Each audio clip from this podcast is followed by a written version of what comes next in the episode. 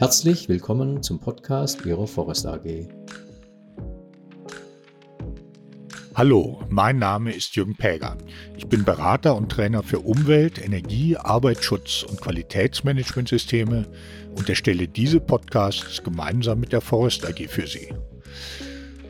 Heute geht es noch einmal um die Anleitung ISO 50004 zur Einführung, Aufrechterhaltung und Verbesserung eines Energiemanagementsystems nach ISO 50001.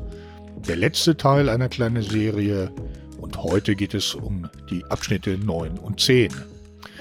Der Abschnitt 9 hat drei Unterabschnitte. 9.1 heißt Überwachung, Messung, Analyse und Bewertung der energiebezogenen Leistung und des Energiemanagementsystems. Die ISO 50001 äh, fordert ja, dass eine Organisation festlegen muss, wann, was und wie überwacht und gemessen wird, dass die Ergebnisse von Überwachung und Messung dokumentiert werden und äh, dass man auch noch festlegt, wie und wann diese Ergebnisse analysiert und bewertet werden. Ferner lautet die Normanforderung, dass wesentliche Abweichungen der energiebezogenen Leistungen untersucht und darauf reagiert werden müssen. Die ISO 50004 erläutert, dass diese Anforderungen dazu dienen, dass eine Organisation sich über die Ergebnisse ihres Energiemanagementsystems vergewissert, also die Frage beantworten kann, haben sich denn unsere Investitionen in das Energiemanagementsystem überhaupt gelohnt? Und äh, weiterhin Daten und Informationen für fundierte Entscheidungen bereitgestellt werden.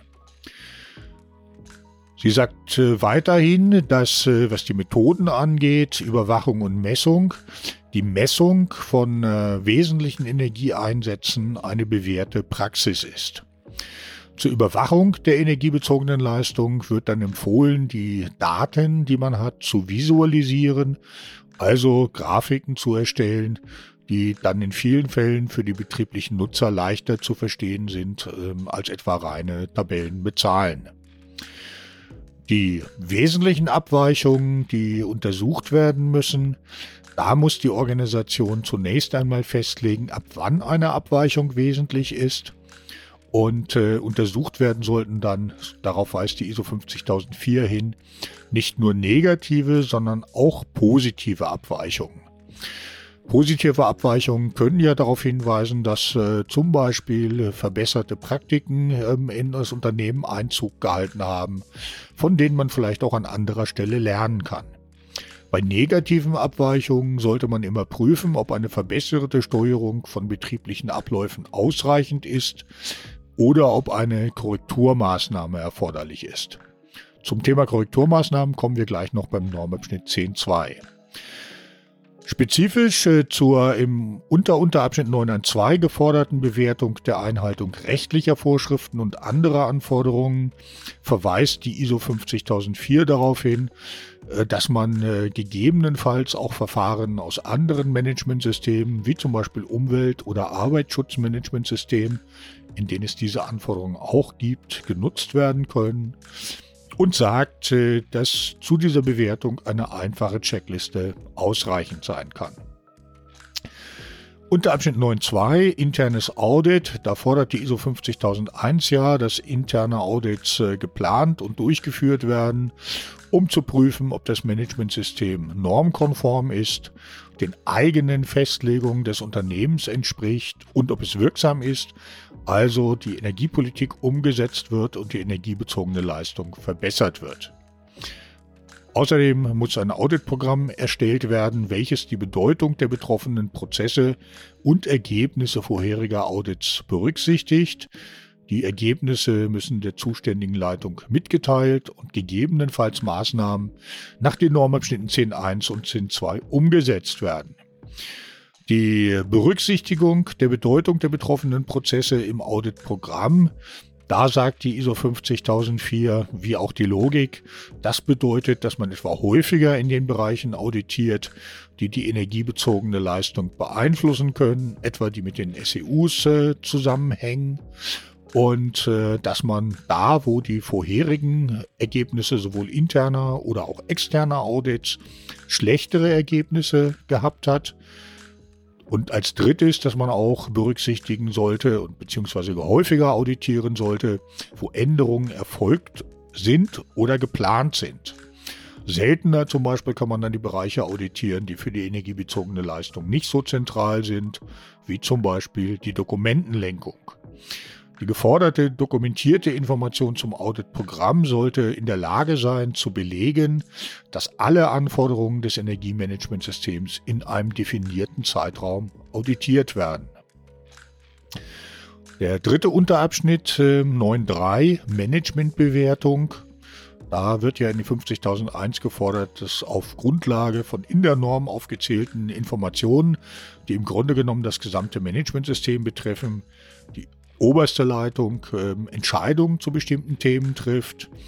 Und äh, die ISO 50004 erläutert, dass die ganze Veranstaltung äh, grundsätzlich äh, dazu dient, einmal festzustellen, ob das ähm, Energiemanagementsystem in der bestehenden Form noch zum Unternehmen, seiner Kultur und seinem Geschäftssystem passt ähm, und zum anderen aber auch ähm, eine Richtung für die Zukunft vorgeben soll. Insofern ist die Durchführung dieser Managementbewertung eine Schlüsselaufgabe der obersten Leitung. Ganz wichtig, da es ja immer noch die eine oder andere oberste Leitung gibt, die sich ähm, an dieser Aufgabe gerne vorbeimogeln würde. Ähm, das ist die Schlüsselaufgabe der obersten Leitung ist, ähm, heißt jetzt nicht, dass sie eine eigene Veranstaltung sein muss. Sie kann zum Beispiel auch im Rahmen ähm, von verschiedenen Managementsystemsitzungen abgearbeitet werden. Also es muss da nicht einen spezifischen Termin für geben. Und einige Tätigkeiten der Managementbewertung können auch auf verschiedenen Ebenen der Organisation durchgeführt werden. Die Ergebnisse müssen aber in jedem Fall der obersten Leitung zur Verfügung gestellt werden. So gibt es zum Beispiel Unternehmen mit verschiedenen Standorten, wo jeder Standort eine eigene Managementbewertung durchführt, ähm, die dann von der obersten Leitung im Prinzip äh, vor allem zusammengefasst wird. Der nächste Normabschnitt 10 äh, äh, beschäftigt sich mit der Verbesserung, ähm, also letzten Endes dem Handeln auf Grundlage der Erkenntnisse, die man aus Überwachung und Messung zieht. Zwei Unterabschnitte 10.1 Nichtkonformitäten und Korrekturmaßnahmen. Dazu erläutert die ISO 50004 vor allem nochmal, dass sich, äh, da täuscht manchmal der Titel, ähm, in diesem Abschnitt zwei verschiedene Anforderungen verbergen, nämlich zum einen ähm, nach Korrekturen, das heißt äh, dem Abstellen von Nichtkonformitäten und zum Zweiten den im Titel auftauchenden Korrekturmaßnahmen, worunter man das Abstellen der Ursachen einer Nichtkonformität versteht. Wenn man also etwa feststellt, äh, dass die Energieeffizienz bei der Drucklufterzeugung durch verschmutzte Filter beeinträchtigt wird, dann wäre der Austausch der verschmutzten Filter die Korrektur. Viele Unternehmen nennen das auch Sofortmaßnahme, während die Frage, warum denn äh, bisher keine besseren Regelungen oder Praktiken oder Vorgaben zum Austausch der Filter bestanden und was man ändern kann. Also die Frage nach den Ursachen und dann das Maßnahme zum Abstellen der Ursachen alles Teil der Korrekturmaßnahmen sind. In der Norm gefordert wird ja auf jeden Fall nicht nur die Korrektur, sondern auch das Untersuchen der Ursachen. Korrekturmaßnahmen immer dann, wenn sie sinnvoll sind. Zum Untersuchen der Ursachen verweist die ISO 50004 dann auch noch auf äh, eine Reihe von Methoden, die man zum Beispiel aus dem Qualitätsmanagement kennt, wie etwa die achte Disziplinen oder auch 8D-Methode, äh, 5Y-Methode, Ursachen-Wirkungsdiagramm, äh, Fehlermöglichkeiten und Einflussanalyse, FMEA, äh, die man natürlich alle auch im Energiemanagement nutzen kann. Ja, und äh, der Abschnitt 10.2, das Thema fortlaufende Verbesserung, verweist dann darauf hin, äh, dass eben eine fortlaufende Verbesserung des Energiemanagements und der energiebezogenen Leistung äh, gefordert sind. Wobei die Verbesserung des Energiemanagementsystems natürlich zu einer Verbesserung der energiebezogenen Leistung ähm, beitragen soll und dass die fortlaufende Verbesserung der energiebezogenen Leistung als messbare Verbesserung definiert ist. Dass sie nicht unbedingt bedeutet, auch darauf verweist die ISO 50004, dass sie auch tatsächlich gemessen wird, sondern sie kann zum Beispiel auch äh, durch eine Modellierung nachgewiesen werden. Ja, so viel für heute. Ich hoffe, dieser Podcast hat Ihnen gefallen und wir hören uns bald mal wieder.